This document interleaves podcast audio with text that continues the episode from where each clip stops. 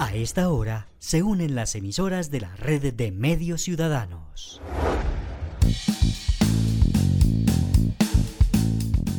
Entérate Eje, la radiorevista informativa con los hechos, actividades y personajes propios de nuestra región. Entérate Eje, un programa de la red de medios ciudadanos. Hola, ¿qué tal? ¿Cómo están? ¿Cómo les va? Un gusto saludarlos. Como siempre, bien cumplido, estamos acá nuevamente con ustedes para ofrecerles una nueva semana de información, una nueva edición de los hechos que más se destacaron durante esta semana en Calda, Risaralda, Quindío y Norte del Valle. Esta es la edición número 175 de Entérate Eje, que va, como siempre, cada ocho días a esta misma hora y por esta misma frecuencia. Soy Héctor Castro, con mucho gusto los saludo para ofrecerles la información el día de hoy. Y desde el municipio de Aguadas les está saludando Olga Cecilia Franco. Para nosotros es un gusto saludarles en este día y estar conectados a través de nuestra red de emisoras y con toda la información, hechos y noticias. Y estos son los temas que tendremos en la emisión de hoy. Bienvenidos. Hoy en Entérate Eje.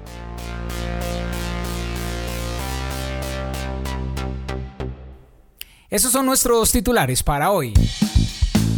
Este fin de semana se presentarán cierres viales en el sector Curtiembres en Pereira a vacunarse este fin de semana contra la influenza. En Caldas se avanza con la construcción de un centro día en San Félix. En Quindío reinicia el programa Mil Palabras de Libertad. Risaralda presente en la vitrina turística de Anato. Quindío se prepara para recibir agencias mexicanas. Confa entrega subsidios para tecnología. Ligas deportivas de Caldas se preparan para Juegos Nacionales. La batalla de flores del Carnaval de Barranquilla se realiza como homenaje a la culminación de la guerra. En su PIA ya cuentan con Secretaría de Movilidad. Y como siempre, la sección de Manizales, ¿cómo vamos? Mucha música y noticias del cierre. Actualidad en Entérate Eje. Y damos inicio a la primera parte de Enterate Eje con las noticias más destacadas de la semana en el eje cafetero. Avanzan las obras de la instalación del puente entre los sectores de Curtiembres en Pereira y Combia. Por ello se tendrán restricciones vehiculares para que los ciudadanos lo tengan en cuenta. Muchas gracias y un saludo muy especial a todos nuestros amigos del eje cafetero que cada fin de semana siempre nos permiten llegar hasta sus hogares. Este fin de semana iniciará la instalación del nuevo puente, por lo que se avisa a la comunidad que transita hacia el corregimiento de Combia y el municipio de Marsella que se realizarán algunos cierres viales.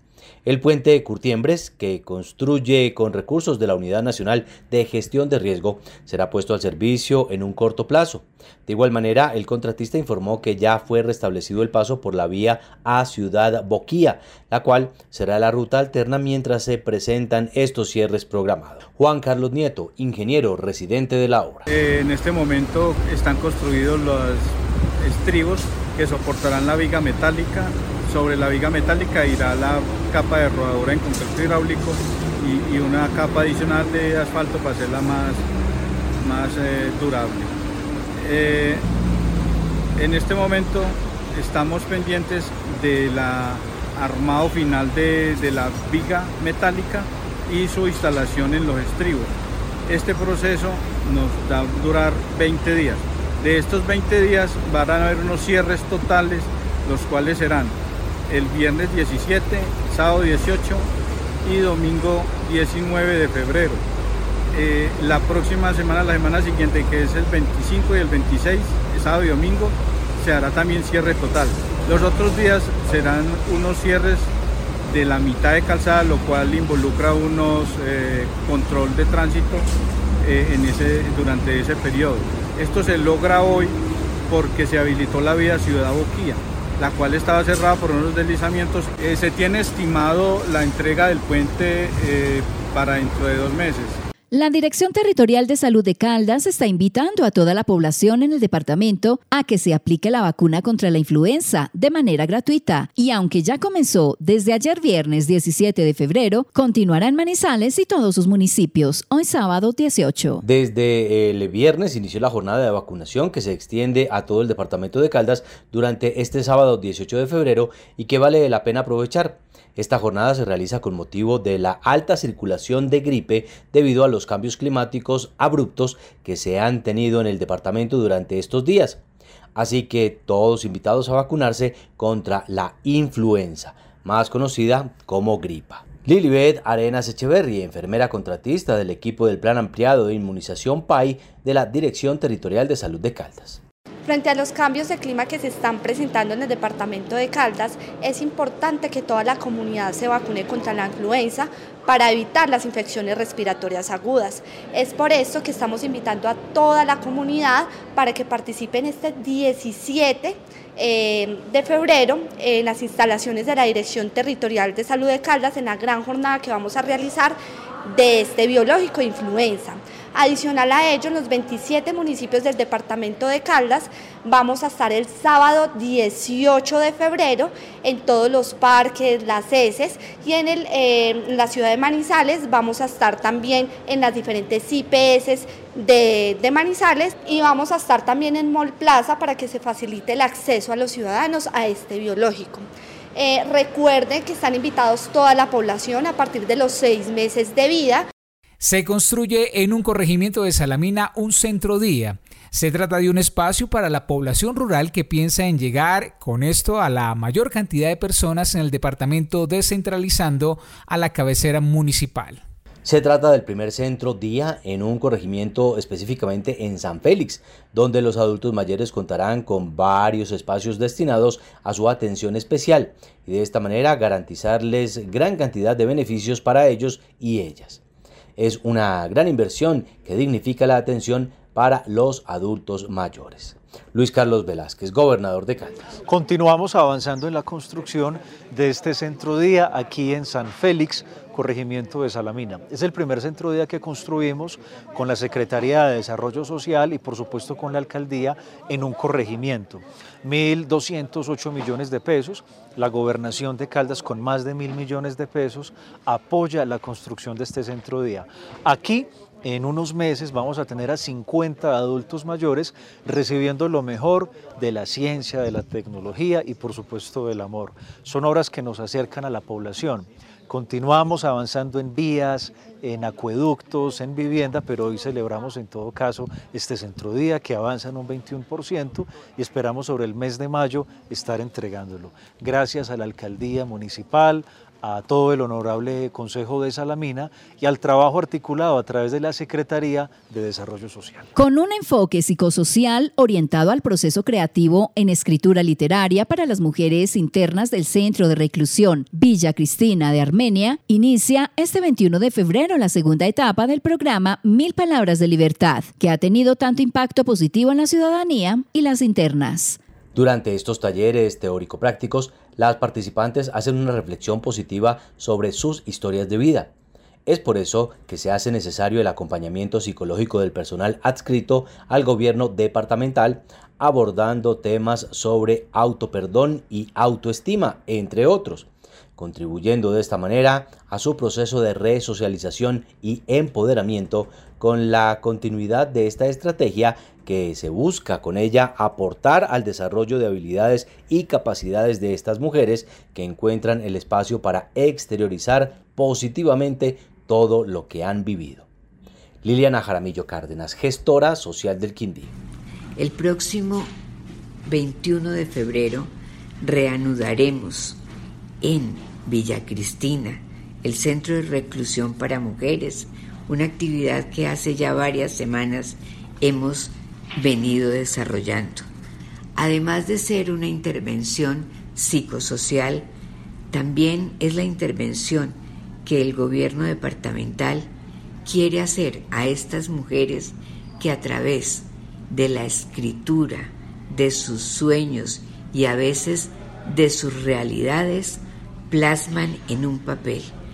El gobierno de Roberto Jairo Jaramillo ha querido hacer esta intervención no solamente como un punto psicosocial, sino abrirles un camino y un espacio en su resocialización para que al llegar de nuevo a sus hogares y a su familia tengan un recuerdo muy importante y puedan siempre decir yo escribí y yo conté mi historia. El departamento de Risaralda presentó su propuesta de presencia en la vitrina turística más importante del país, donde se busca seguir fortaleciendo la llegada de turistas para visitar sus atractivos turísticos. Los atributos y experiencias turísticas del departamento serán presentados ante expertos nacionales e internacionales en la vitrina turística de Anato, que se llevará a cabo en Bogotá del 22 al 24 de febrero. El avistamiento de aves, el senderismo, paisaje cultural cafetero, los Juegos Nacionales y Paranacionales harán parte de los tesoros que expondrá el departamento en esta vitrina, la más importante del país. Jessica Vargas Marín, secretaria de Desarrollo Económico y Competitividad de Risaralda.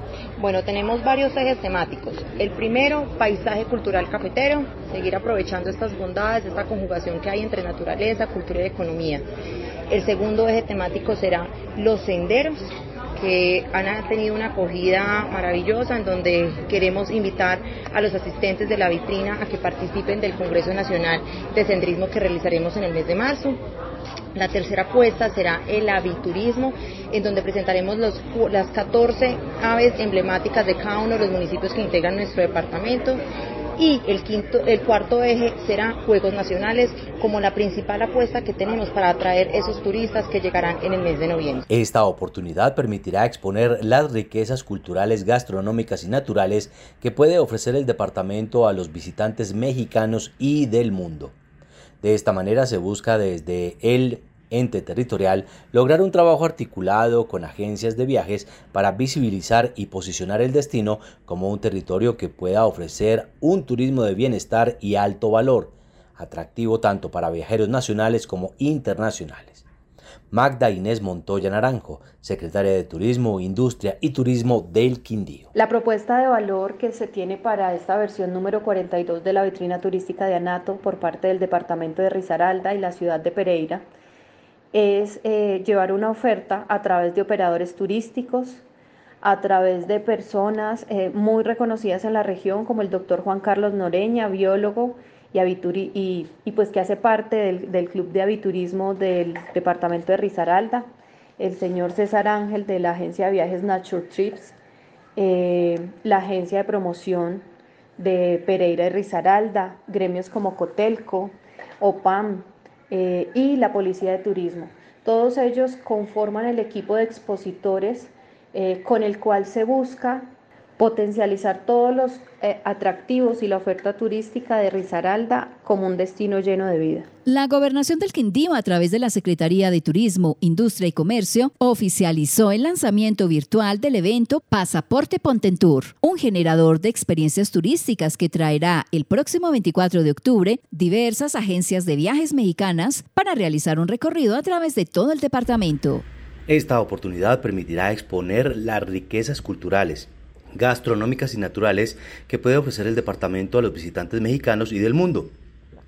De esta manera, se busca desde el ente territorial lograr un trabajo articulado con agencias de viajes para visibilizar y posicionar el destino como un territorio que pueda ofrecer un turismo de bienestar y alto valor, atractivo tanto para viajeros nacionales como internacionales. Magda Inés Montoya Naranjo, secretaria de Turismo, Industria y Turismo del Quindío.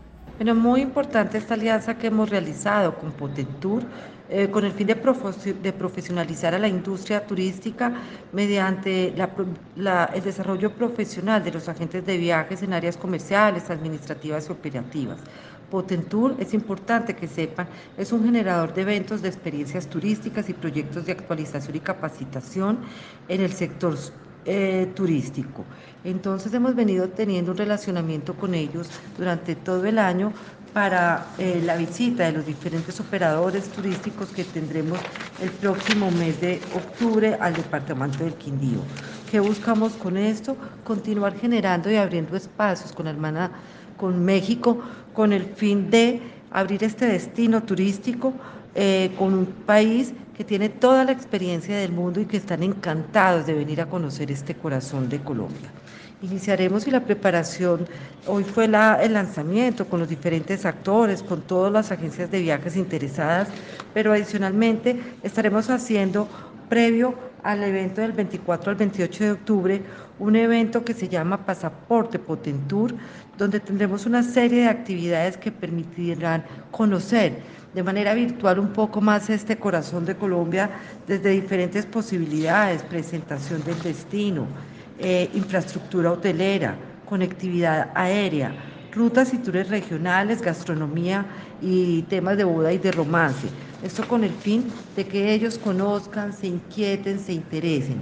Cada uno de estos temas serán, se van serán manejados en jornadas de una hora por expertos y lo permitirán que cuando estas agencias o operadores turísticos lleguen al destino puedan llegar concretamente a los temas de interés y hacer todas las preguntas pertinentes para que su estadía en el departamento, en este corazón de Colombia, sea lo más fructífera y traiga todos los réditos posibles con la visita de personas de México al Quindío. Las familias que tengan a sus hijos en bachillerato podrán aplicar para el subsidio tecnológico que la Caja de Compensación Familiar CONFA está otorgando durante este inicio de año escolar. Se trata de un subsidio para computador que otorga CONFA a los estudiantes que estén afiliados y se encuentren cursando cualquier nivel de bachillerato en colegios del departamento.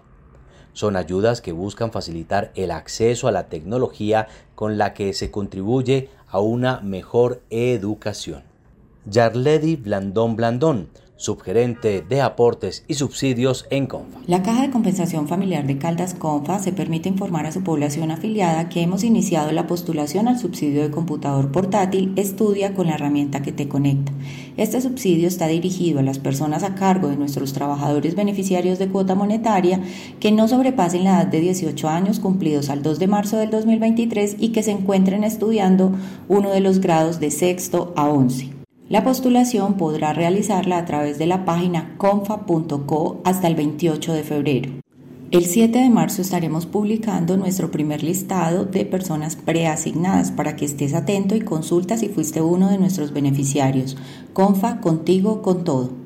Las ligas deportivas se alistan para participar de la mejor manera en las justas nacionales más importantes y de esta manera poder realizar el mejor papel dentro de estos juegos, que son la plataforma para proyectarse a participaciones internacionales. Por ellos, los presidentes de las diferentes ligas como natación y patinaje vienen mostrando su plan de trabajo y de esta manera poder garantizar un trabajo serio y dedicado para este evento que se realiza a fin de año además teniendo en cuenta los escenarios deportivos que se vienen adecuando para este propósito, como lo son el Coliseo Menor, la nueva pista de patinaje y el complejo acuático.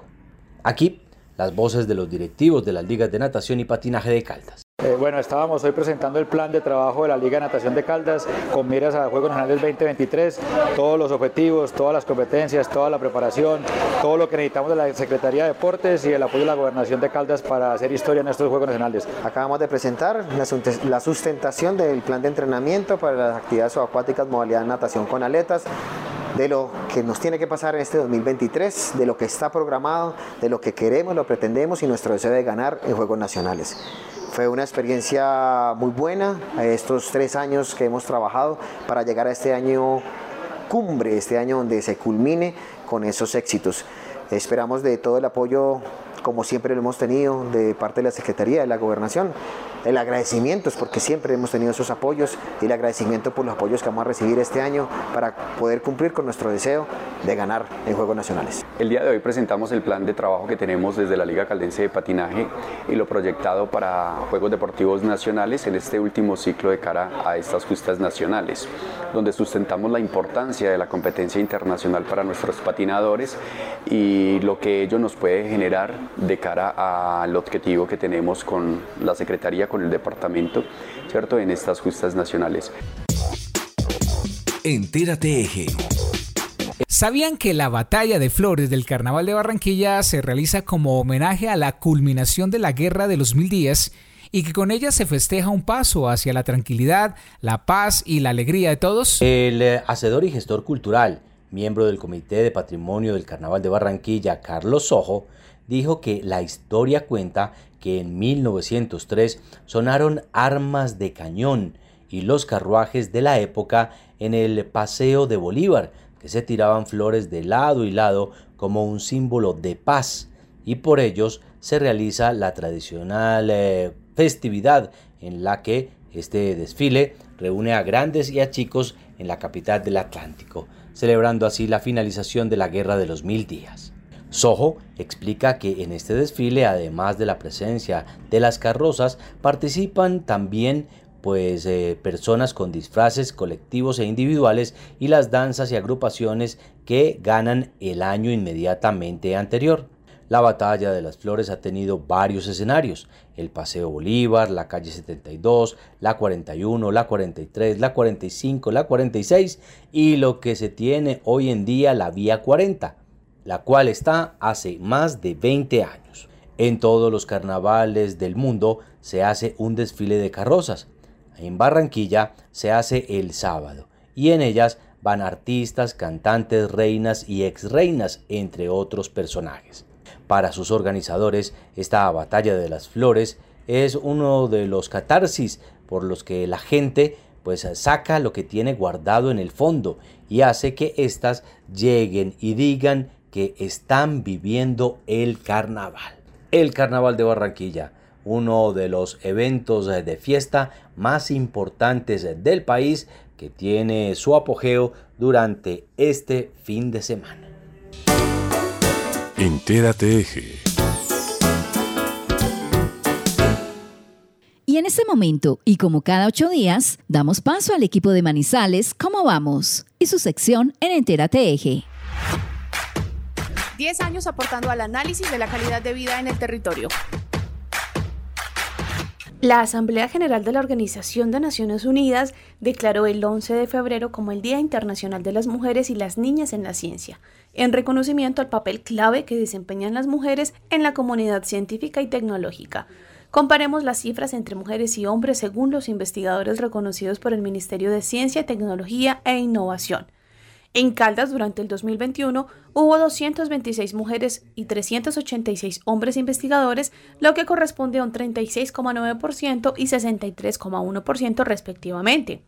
De estos investigadores, 160 mujeres y 222 hombres se ubicaron en la categoría junior, 38 mujeres y 78 hombres se ubicaron en la categoría asociado, 26 mujeres y 82 hombres se ubicaron en la categoría senior, por otra parte, fueron reconocidos investigadores eméritos dos mujeres y cuatro hombres.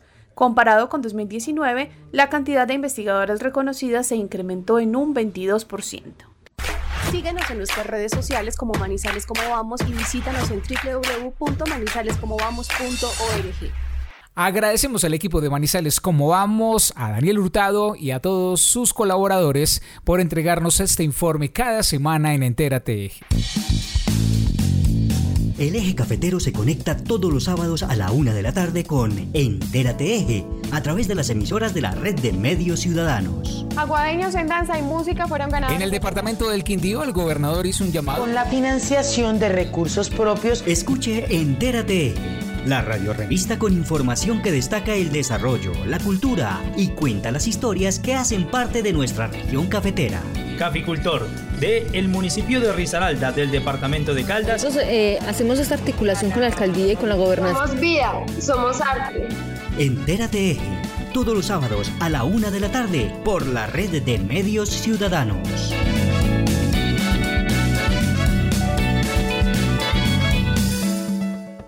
La comunicación digital permite obtener información de todos los procesos de la organización, articularlos o relacionarlos para la toma de decisiones acertadas en el menor tiempo posible. Si te interesa el mundo digital, estudia la especialización en gerencia de la comunicación digital de la Humanizales. Ingresa a www.humanizales.edu.co y realiza tu inscripción. Vigilado por el Ministerio de Educación Nacional. sus datos, su suerte. Sus datos, su suerte, me conecta con toda mi gente. Recargas a todo destino. Sus datos, su suerte. Y si necesito navegar, su suerte. Fácil puedo Las arigüeyas, los perezosos, las serpientes y los gallinazos también son de este parche. Denuncia el maltrato, la tenencia y el tráfico ilegal de fauna silvestre a la línea verde de Corpo Caldas 018 96 o a la línea de la Policía Nacional 123. Ayúdanos a protegerlos, porque ellos también son de este parche. Una campaña de Corpo Caldas y la Policía Nacional. Vengan pues lindas colombianitas a bailar la música de nuestra región.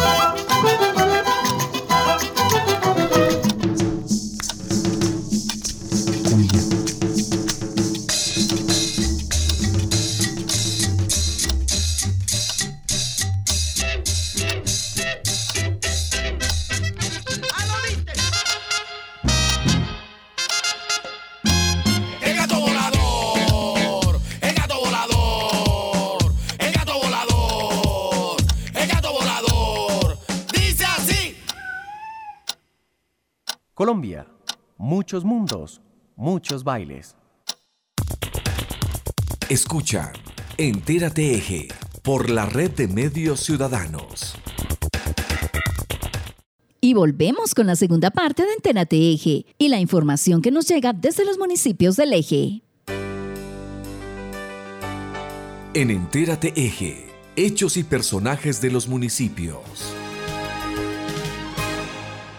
Iniciamos por Quinchía, donde a propósito de la reforma a la salud de la cual se ha hablado mucho esta semana, el gerente del hospital nos cuenta sobre las actividades y los servicios que allí se prestan. Toda la comunidad de Quinchía que nos observa por este medio, la idea con el, después de la presentación del Consejo Municipal era darle a conocer pues, unas actividades que se están realizando por parte del hospital que son supremamente importantes para que la comunidad lo conozca. Primero, nosotros tenemos algunos servicios de segundo nivel que como empresa social del Estado eh, no estamos obligados a prestar, pero que el hospital ha hecho el esfuerzo para, para poder eh, conseguir esos especialistas y que puedan realizar esas actividades acá dentro del hospital.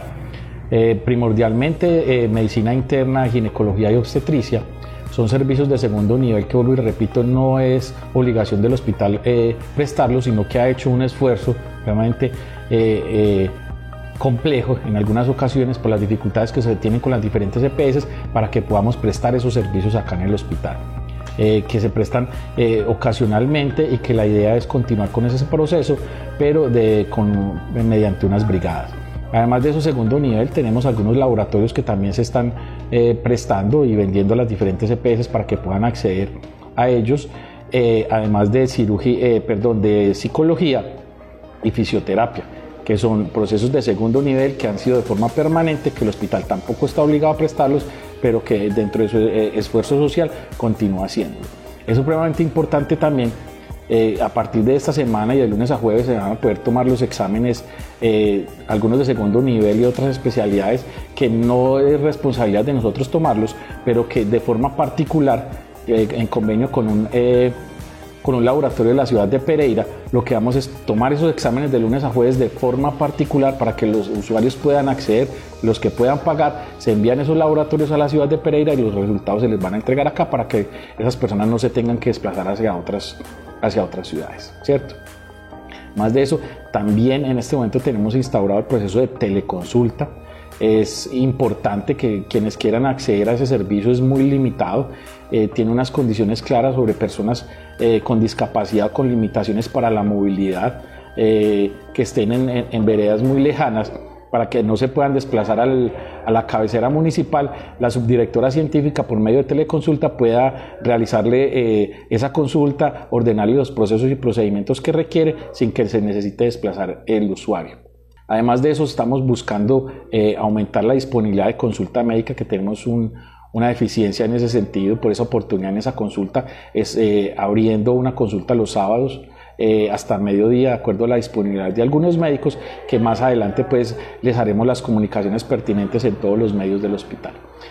muy importante también que ustedes accedan a todo el proceso de quejas, reclamos, sugerencias y felicitaciones eh, que con eso siempre eh, queremos mejorar nuestro servicio y es la forma en que nosotros nos enteramos realmente cómo estamos impactando en la comunidad y cómo podemos mejorar y dar respuesta y solución a todas las dificultades que se, que se encuentran los usuarios en el momento de ingresar al hospital. También importante, vamos a fortalecer el, el, CIAU, el Sistema de Información y Atención al Usuario, para que accedan y busquen las dificultades eh, cuando tengan alguna dificultad en la consulta, porque llegaron tarde, las interconsultas con especialidades en otros, en otros municipios, le puedan resolver eh, satisfactoriamente esas dificultades y puedan acceder más rápido a los servicios que presta el hospital y a los que se prestan en otros, en otros hospital. Muchas gracias. Entérate Y en Quinchía, desde Confamiliar Risaralda, nos hablan sobre la adquisición de una biblioteca digital para el servicio de toda la comunidad en general. También sobre las actividades de Confamiliar Risaralda. Hoy especialmente venimos a, invitarlos a ciertas actividades y muy especialmente también venimos a hacer eh, la divulgación y promoción. Resulta que con Familiar Risaralda adquirió una biblioteca digital. Esta biblioteca digital eh, está abierta a todas las personas, es decir, no es para los afiliados, es para toda la comunidad en general. Es un servicio que solo necesitamos tener un celular inteligente o un computador o una tablet y servicio de internet. Entonces, eh, lo que queremos es precisamente como traspasar las fronteras y que el conocimiento se siga promoviendo como fuente importantísima de crecimiento. Entonces, esta plataforma, esta plataforma, pues nosotros tenemos un QR, eh, ya compartiremos más adelante por todas las redes sociales, de hecho ya está compartido, eh, pero con este solo QR o ingresando a la página de Confamiliar, eh, ingresan www.confamiliar.com van a el área de servicios, bibliotecas y ahí van a encontrar el link para ingresar a la plataforma de Confamiliar de la biblioteca digital.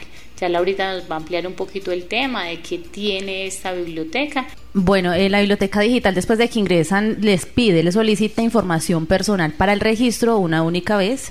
Pasado el registro les dice que fue exitoso y ya pueden ingresar solamente poniendo el número de documento. Encuentran una plataforma que se llama Pasa la página, que es revistas, revistas digitales, tiene más de 150 revistas con la última o penúltima edición, o sea, la que esté en el momento. Eh, tiene revistas como Condorito, TV y novelas, eh, Newsweek, eh, tiene de entretenimiento, tiene de National Geographic, tiene de cocina, mecánica, bueno, cualquier tipo de interés ahí puede encontrar también revistas. También está Maquemaque, que es una plataforma de literatura juvenil infantil, tiene libros interactivos, pues si usted tiene niños allá en casa que quiere empezar pues a canalizarle de pronto la energía que tengan el día, si de pronto está viendo mucho video en YouTube y pues nada educativo, pues por acá también puede encontrar una alternativa de eh, enrutarlos hacia el mundo de la lectura eh, con esta plataforma. Tiene audiolibros, libros interactivos, 400, más de 400 tomos con ilustraciones muy bonitas que vale la pena muchísimo, muchísimo explorar. Está Overdrive, que es literatura universal y también eh, tiene audiolibros. En caso tal de que no tengamos la disposición o el tiempo para leer, podemos poner un audiolibro y de esa forma también pues consumir eh, lectura.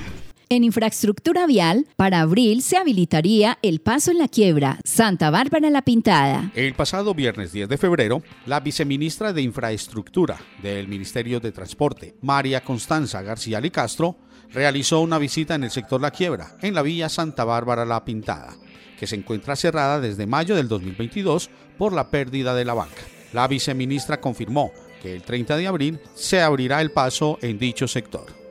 Esto fue lo que dijo la viceministra. Abro comillas. Estamos revisando las concesiones que recorren Antioquia. Estamos en el sector de la quiebra, verificando el avance en un punto complejo por la falla que se presenta.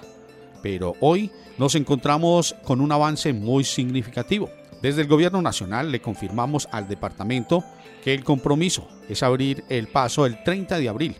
Hay un avance importante y están garantizados los recursos por parte del concesionario y los contratistas. Cierro comillas. La visita también fue acompañada por el secretario de Infraestructura Santiago Sierra La Torre, la vicepresidenta ejecutiva de la ANI, Lina Milena Esquivel Roa, el gerente de proyectos eh, Pacífico 1 y Pacífico 3 de la ANI, Jorge Eliezer Rivillas Herrera, el alcalde de Santa Bárbara, Luis Fernando Tangarife Cardona, gerentes de concesionarios implicados en las 4G y líderes de las juntas de acción comunal aledañas a la quiebra. El nuevo director seccional de la Defensa Civil en Caldas visitó el municipio de Salamina. El coronel Rafael Eduardo Fandiño, el cual habló sobre los nuevos proyectos para el fortalecimiento institucional de la defensa civil en ese municipio.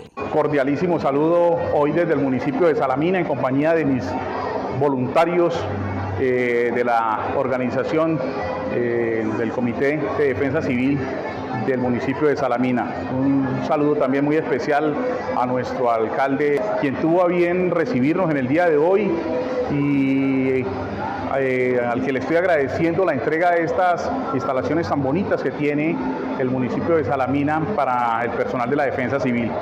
Contarles que estamos en un proceso de reorganización, un proceso de capacitación para el fortalecimiento de nuestras unidades de respuesta y así poderle cumplir a esta población tan especial, esta población tan importante para el departamento que requiere de una respuesta muy calificada con referencia a la gestión del riesgo y a la atención de emergencias.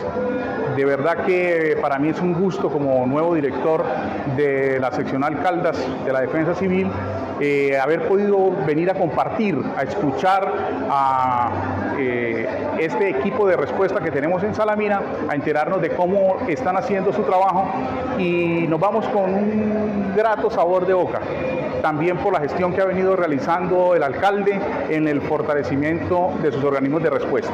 Muchas gracias y por aquí estaremos próximamente. El municipio de Supía ya cuenta con Secretaría de Movilidad. Allí todos los ciudadanos de la región eh, podrán realizar sus trámites de tránsito. El anuncio es hecho por el alcalde de esta localidad, Marco Antonio Londoño. Hola, un saludo muy especial para todos. Mi nombre es Marco Antonio y soy el alcalde del municipio de Supía, aquí en el departamento de Caldas. Y quiero hacerles una invitación a todos ustedes para que utilicen los servicios de la Secretaría de Movilidad recientemente creada y como un logro de nuestra administración municipal aquí en el municipio de Supía. Esta Secretaría de Movilidad ha quedado clasificada según el Ministerio de Transporte en A, lo que nos permite realizar muchísimos trámites. Entre los trámites que se pueden realizar en esta Secretaría de Movilidad del municipio de Supía están expedición de la placa, radicación de cuentas, traslado de matrícula, matrícula de vehículos, traspaso de propiedad, cancelación de matrícula, rematrícula de vehículos, inscripciones de personas al RUD, cambio de características del vehículo, modificación de los datos de inscripción al RUD, duplicado de placas, corrección de licencias, duplicado de licencias, renovación de licencias, cambio de servicio de carro, recategorización de la licencia, cambio de licencia por documento y blindaje e inspección de polarizado. Estamos ubicados en la alcaldía municipal, en el parque principal, en el Parque Bolívar, en el segundo piso y con muchísimo gusto los atenderemos. Por favor también se pueden comunicar con nosotros al número de WhatsApp 316 523 6028 y al correo electrónico inspección.t.supia.gmail.com. Los esperamos a todos ustedes, les extendemos esta invitación para que utilicen todos los servicios de la Secretaría de Movilidad de nuestro municipio, aquí en Supía, departamento de Caldas. Mucha atención habitantes del norte de Caldas, porque esta semana se dio a conocer el proyecto para construir una variante entre la vía Pácora y San Bartolo en el sector de Brillante. En la vía que conduce al corregimiento de San Bartolomé existe una falla geológica en el sector del Brillante que por décadas ha afectado la movilidad y ha puesto en riesgo la vida de los habitantes de esta localidad. Ante esta problemática, la gobernación de Caldas adelanta como solución la construcción de una variante y dispuso recursos para la compra de predios. Escuchemos al alcalde del municipio de Pácora, Andrés Duque todos los compromisos adquiridos en reuniones anteriores, años anteriores, hoy estamos ya culminando este proceso. Digamos que todo lo que tiene que ver con esas obligaciones y esos compromisos por parte del municipio y de la gobernación casi que están a un 100%. ¿Qué etapa sigue? Ya apropió los recursos para la compra de predios, el municipio contrató el avalúo de los predios, aproximadamente entre 9 y 11 predios que se requieren para esa variante en la parte trasera de la montaña, de, de la falla y que buscamos que ya con esto podamos hacer un cabildo abierto donde invitemos las comunidades, los propietarios y les podamos decir que estos son los avalúos, que los recursos están y que necesitamos el ok por parte de ellos para que podamos ya eh, eh, transferirles esos recursos y por supuesto que el Consejo nos apruebe la compra de los mismos y ya mejor dicho quedamos a un solo paso que es la construcción de la vía, pero no sin antes decir que hoy en las manos de estos propietarios está que este proyecto salga adelante. Nunca antes se había llegado tan lejos como hemos llegado nosotros, como seguramente vamos a entregar al menos la parte inicial y el trazo para que se siga trabajando con la máquina. Con el fin de realizar control y seguimiento a los establecimientos de comercio de la Merced, la Administración Municipal, a través de sus diferentes secretarías y dependencias, realizaron varias visitas. La Administración Municipal de la Merced, a través de la Secretaría de Hacienda, Comisaría de Familia y la Secretaría de Gobierno, en compañía de la Personería Municipal y la Policía Nacional, realizaron visitas de control y seguimiento a los establecimientos de comercio en este municipio, verificando que cumplan con la documentación necesaria para su funcionamiento en el marco de la ley. Sergio Castaño, secretario de Gobierno del municipio de La Merced. El pasado fin de semana, la Administración Municipal, a través de sus secretarios de despacho, en compañía de un equipo interdisciplinar de la Comisaría de Familia, delegada a la Personería Municipal y la Policía Nacional, realizaron visitas a los establecimientos de comercio que funcionan en el municipio de La Merced, a fin de verificar el cumplimiento de los requisitos exigidos para su funcionamiento en el marco de la Ley 1801 de 2016. Asimismo, se verificó que en los establecimientos nocturnos se controla el ingreso de menores de edad, contribuyendo a proteger no solo los derechos de los consumidores, sino también de los menores. Asimismo, por parte de la Policía Nacional, en el despliegue de estas acciones, se logró la captura de dos personas por los delitos de fuga de presos y porte tráfico y fabricación de estupefacientes. Finalmente, eh, la Administración reafirma el compromiso de hacer de la Merced una comunidad autónoma y justa, siendo modelo de convivencia ciudadana y donde los valores de las personas sean su mayor activo, contribuyendo así a mejorar la calidad de vida de sus habitantes. Muchas gracias. Cabe agregar que estas labores materializadas por las autoridades tienen como objetivo principal la protección de los derechos de los consumidores.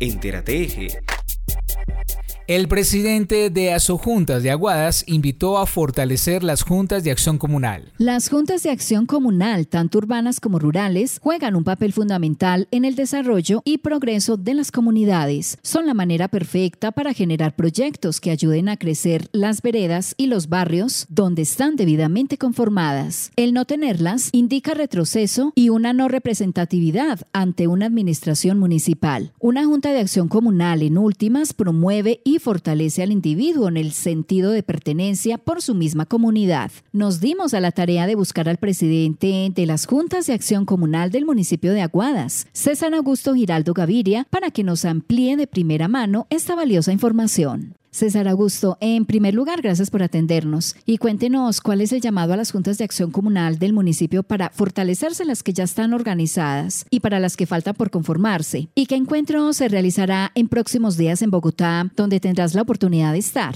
Sí, un saludo muy especial para la red de medios ciudadanos. y Olga Cecilia, pues eh, te cuento que en este momento estamos haciendo un trabajo muy importante con las juntas de acción comunal y se aprovecha la gran oportunidad que se viene del 23 al 27 de febrero para asistir a una convocatoria que hacen del Ministerio del Interior eh, a todas las juntas de acción comunal. Vamos a tener una asamblea comunal a nivel nacional con los representantes de cada gabinete de los ministerios y con el presidente Petro para llevar algunas propuestas y entablar eh, algunas eh, nuevas proyectos que lleven, se lleven a cabo para fortalecer, empoderar y consolidar las juntas de acción comunal del país, ya que para las juntas de acción comunal vienen recursos muy importantes y las juntas de acción comunal se van a convertir en actores, gestores, promotores, veedores y actores de todas las obras que caigan en la plataforma eh, para ser ejecutadas directamente por las juntas de acción comunal y a ellos directamente les van a llegar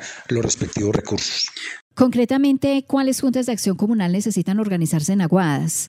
Sí, claro, estamos eh, convocando a las juntas comunales del área central, del barrio Olivares y La Granja, del barrio Chiquinquirá, de la vereda Estación Aguadas Arma, de sectores Unidos de Oriente, del barrio Corozo, del barrio Monserrate, del barrio Los Chorros, del barrio Alto de la Virgen. Es muy importante que estas juntas se organicen ya que tenemos 62 juntas debidamente constituidas, legalizadas y organizadas, de las cuales solamente hay seis urbanas.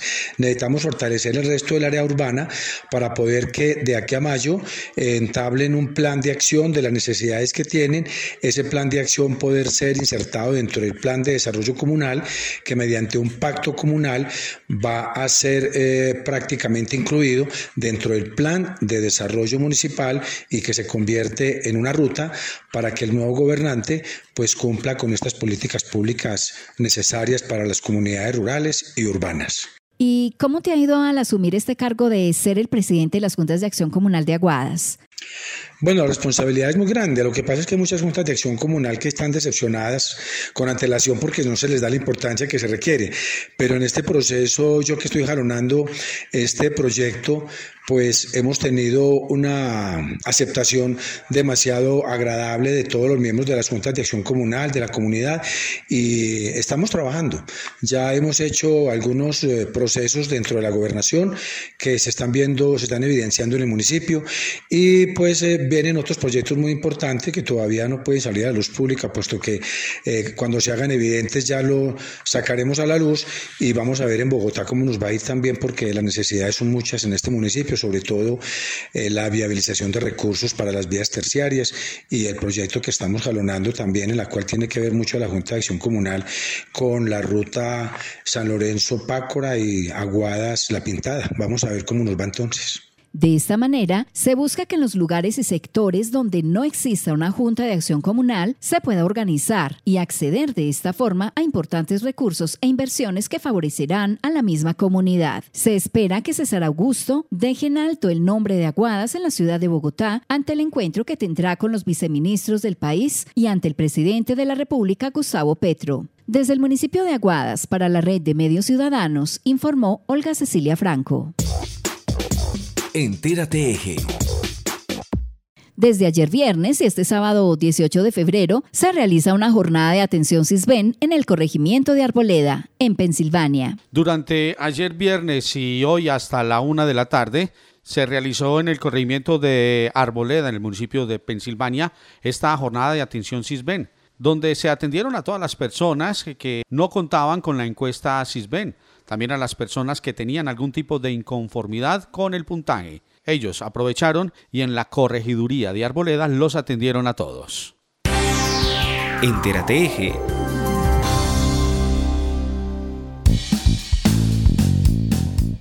Al cierre de Entérate Eje, les contamos que se realizó el lanzamiento de la estrategia Enfrentando el Bullying, con la que la Defensoría del Pueblo busca velar por la protección, promoción y la divulgación de los derechos humanos, sobre todo porque se han identificado graves vulneraciones a los derechos de niños, niñas y adolescentes en los entornos escolares.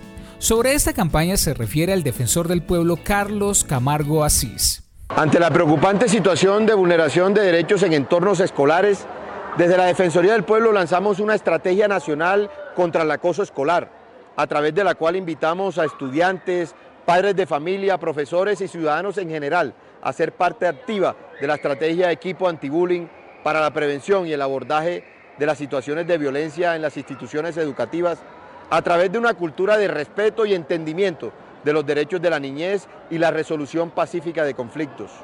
A diario, los medios de comunicación informan sobre graves casos de violencia en la niñez y la adolescencia, la cual afecta de forma directa derechos como la educación, el desarrollo integral, la protección y la vida. Además, desde la Defensoría del Pueblo también identificamos el desconocimiento en el abordaje de estas situaciones por parte de algunas instituciones educativas y autoridades. Queremos aportar herramientas para identificar casos de acoso escolar, presenciales o virtuales, y sobre todo dar a conocer las rutas de actuación adecuadas para que dichas situaciones se puedan abordar enfocadas en el interés superior de niños y niñas. Todos estamos llamados a proteger a la niñez y a la adolescencia en entornos como la escuela, sitio donde se debe garantizar su desarrollo de manera integral. En la Defensoría del Pueblo nos unen los niños, las niñas y los adolescentes, nos unen sus derechos. El defensor del pueblo también hizo un llamado para que a través de la educación en derechos humanos, la comunidad educativa conozca y se apropie del sistema de convivencia escolar y de sus herramientas, pues, entre otras, una de las principales causas de la violencia en las instituciones educativas obedece a la falta de habilidades socioemocionales para enfrentar y dirimir los conflictos de forma pacífica. Estudiantes, profesores, administrativos, graduados y pensionados de la Universidad de Manizales, así como sus grupos familiares, podrán vacunarse contra el COVID-19 e influenza este martes en la universidad. La jornada programada para este 21 de febrero en el hall del Mall de Comidas será de 8 de la mañana a 12 del día y ofrecerá vacunas de primera, segunda, tercera y cuarta dosis. Esta iniciativa, es liderada por la Corporación IPS Universidad de Caldas, la Humanizales y la IPS Pausa. De esta manera llegamos al final de Entérate Eje. La emisión de hoy llegó a ustedes a través de las emisoras Inmaculada FM Estéreo, Anserma Estéreo, Brisa FM, Mirador Estéreo en Chinchiná, Donada Estéreo, Pensilvania Estéreo, Angular Estéreo de Palestina, Paisaje Estéreo en Belalcázar, Quimbaya Estéreo, Alcala FM en el norte del valle, Armonía Estéreo en Salamina, La Campeona Estéreo de Samaná, Azúcar Estéreo en La Virginia, Quinchía Estéreo, Radio Cóndor de la Universidad Autónoma de Manizales, UMFM 101 de la Universidad de Manizales, Peter Estéreo y Voces FM en Manzanares. También nos pueden escuchar en cualquier momento en las plataformas digitales Spotify, Anchor, Google Podcast, Apple Music, Radio Public, brisafm.net e inmaculadafm.com. Estuvimos con ustedes en la emisión con la coordinación general de Luz Adriana López, la presentación de Héctor Castro y Olga Cecilia Franco, la dirección general de John Jairo Herrera Sánchez. Entérate Eje es una producción de la agencia Mix Medios para la red de medios ciudadanos. www.mixmedios.co para la red de medios ciudadanos. Hasta una próxima emisión. Entérate Eje, la radiorevista informativa con los hechos, actividades y personajes propios de nuestra región. Entérate Eje, un programa de la red de medios ciudadanos.